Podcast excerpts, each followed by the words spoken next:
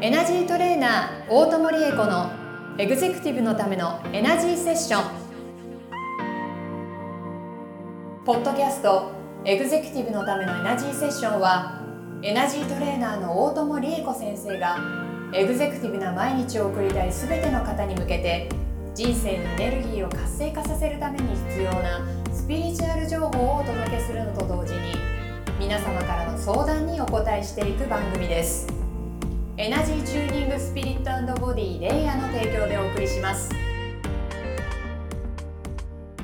はい、今週も始まりました。エグゼクティブのためのエナジーセッション第62回スタートさせていただきます。ナビゲーターのトーマス J. トーマスです。この番組を導いてくださるのがエナジートレーナーの大友理恵子先生です。大友先生、今週もよろしくお願いします。よろしくお願いします。皆様、今週もよろしくお願いいたします。お願いします。ありがとうございます。はい、いや、もうなんか、寒いっすね。すごい、急に冷え込んできましたからね。うん、めっちゃ寒くて、なんか、ずっとなんかね、咳が止まんないんですよ。うん、これなんか、どうしたらいいですか？うんでね、トーマスさんのその席はちょっといくつかの要因がね、はい、重なってるから、一つ一つ対応していかなきゃいけないんだけれども、ここのとこ急にこうエネルギーダウンするような何かありました？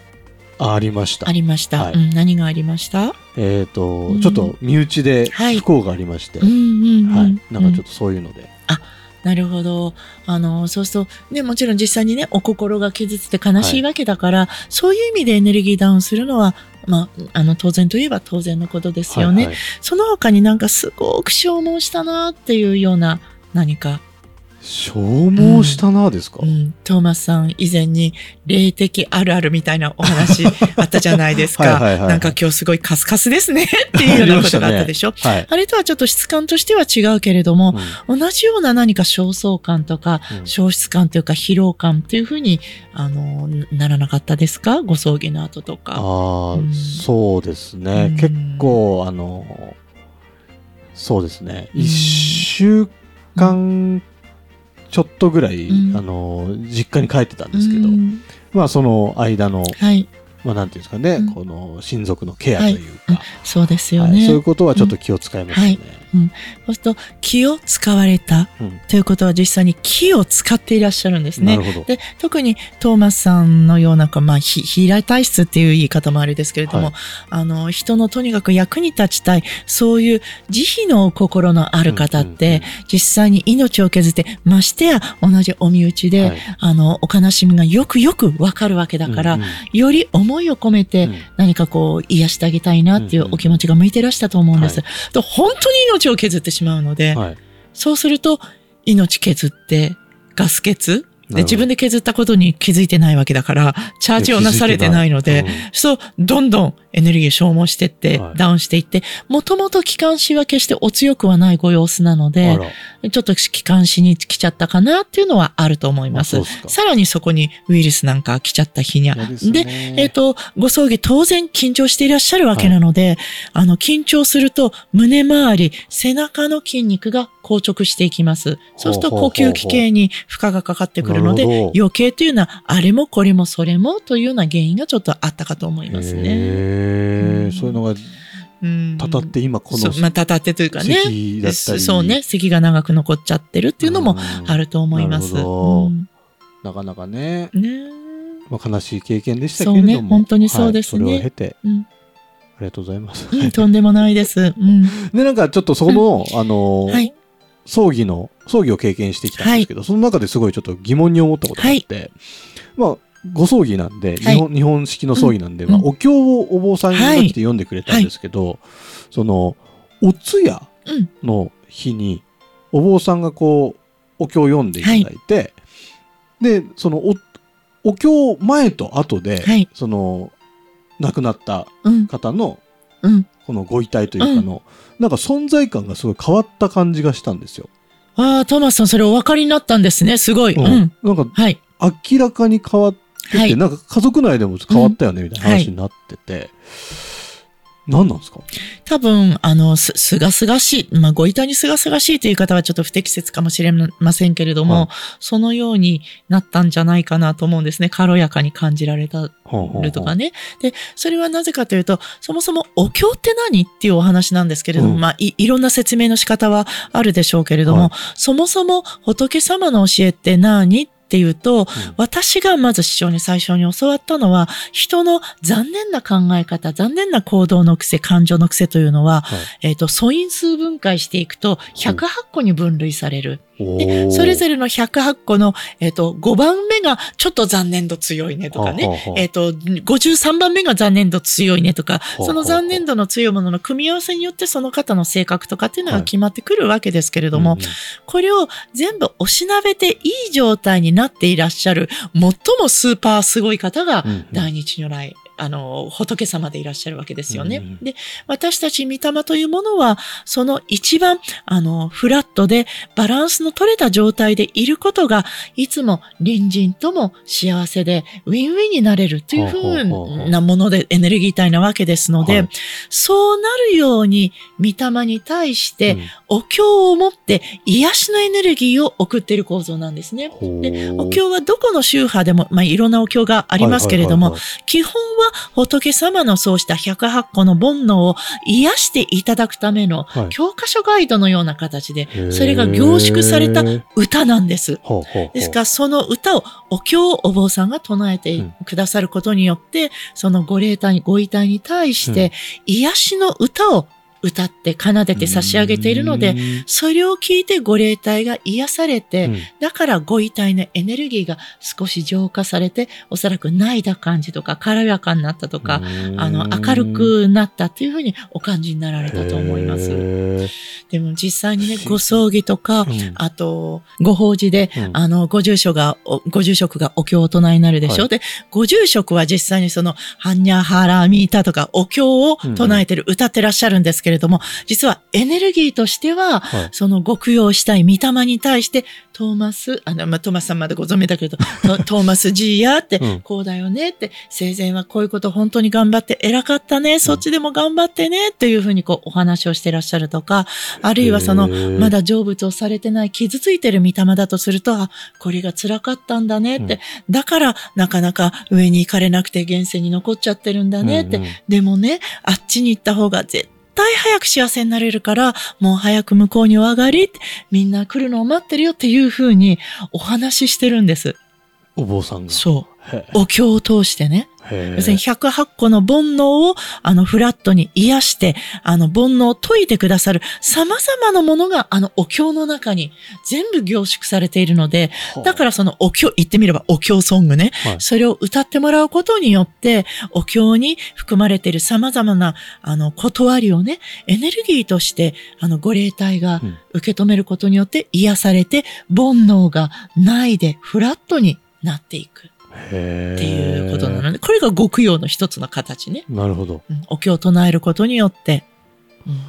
付与されていく。お経ってなんかよくわかんない言語で喋るじゃないですか、はいはい、そうですね。あれ、日本語じゃダメなんですか？日本語でいいと思いますよ。だって歌だから。うん。うん、あの、ご霊体に対して、こういうこと苦し苦しかったよね、でももう大丈夫だよとかね、はい、いろいろそうやって癒して納得して差し上げるための歌なので、はい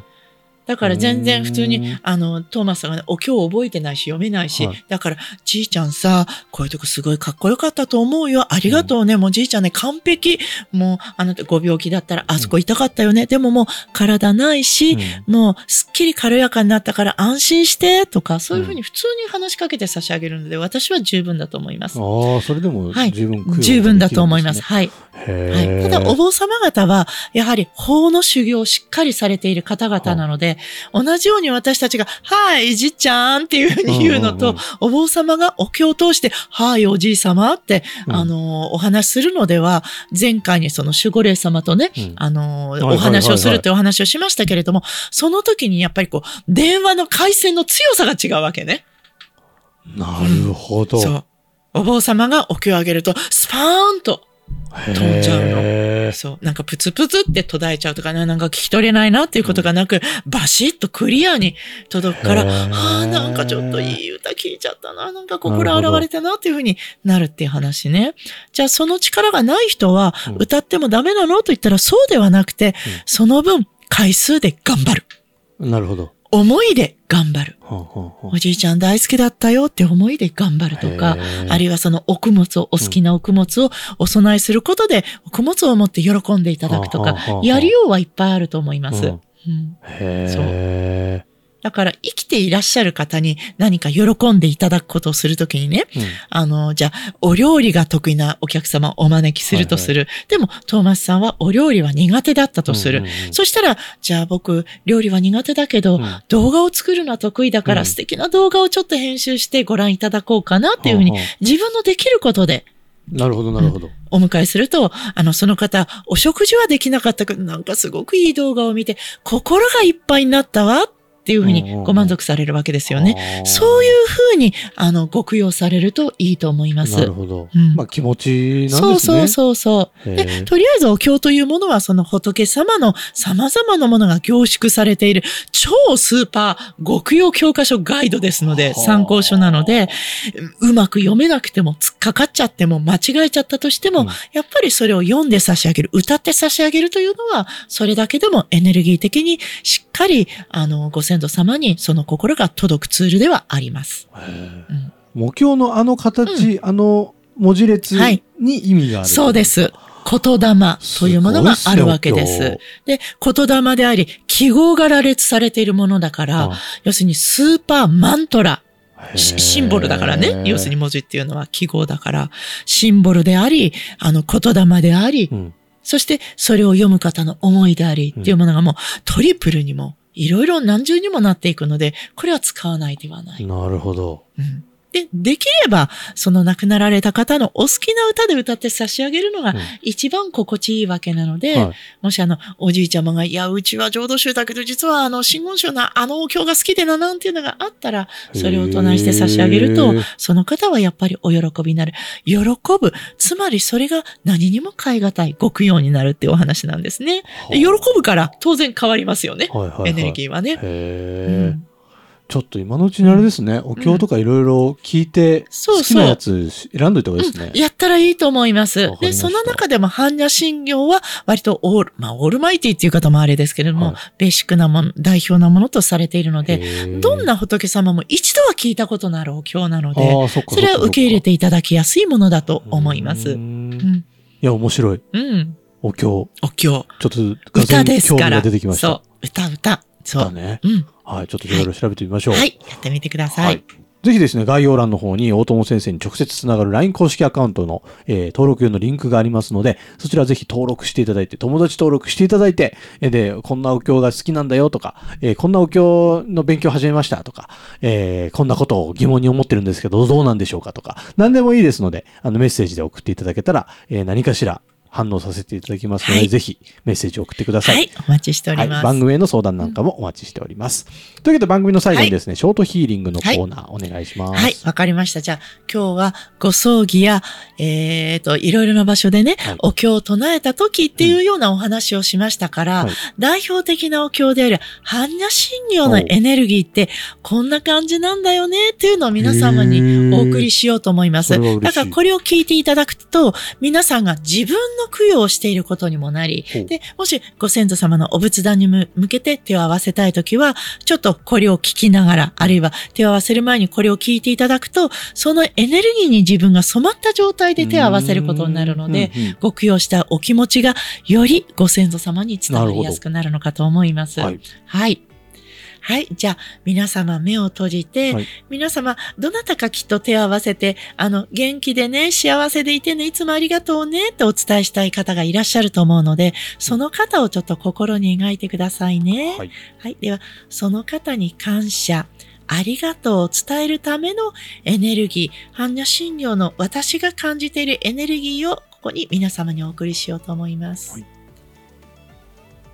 そう。耳を澄ませてくださいね。遠くから気持ちのいい歌声が聞こえます。それは別にお経である必要はないですから、自分が今、ああ、聞きたい歌声はこんな歌声だな、こんな歌を聞きたいなというものをイメージしてくださいね。はい。皆様の心が、そして皆様の大切なご先祖様のお心が癒されて、正常な清らかな安定の状態になりますようにエネルギーをお送りしております。そう、しっかり楽しくリラックスして受け取ってください。そう。はにゃはらみたしんよ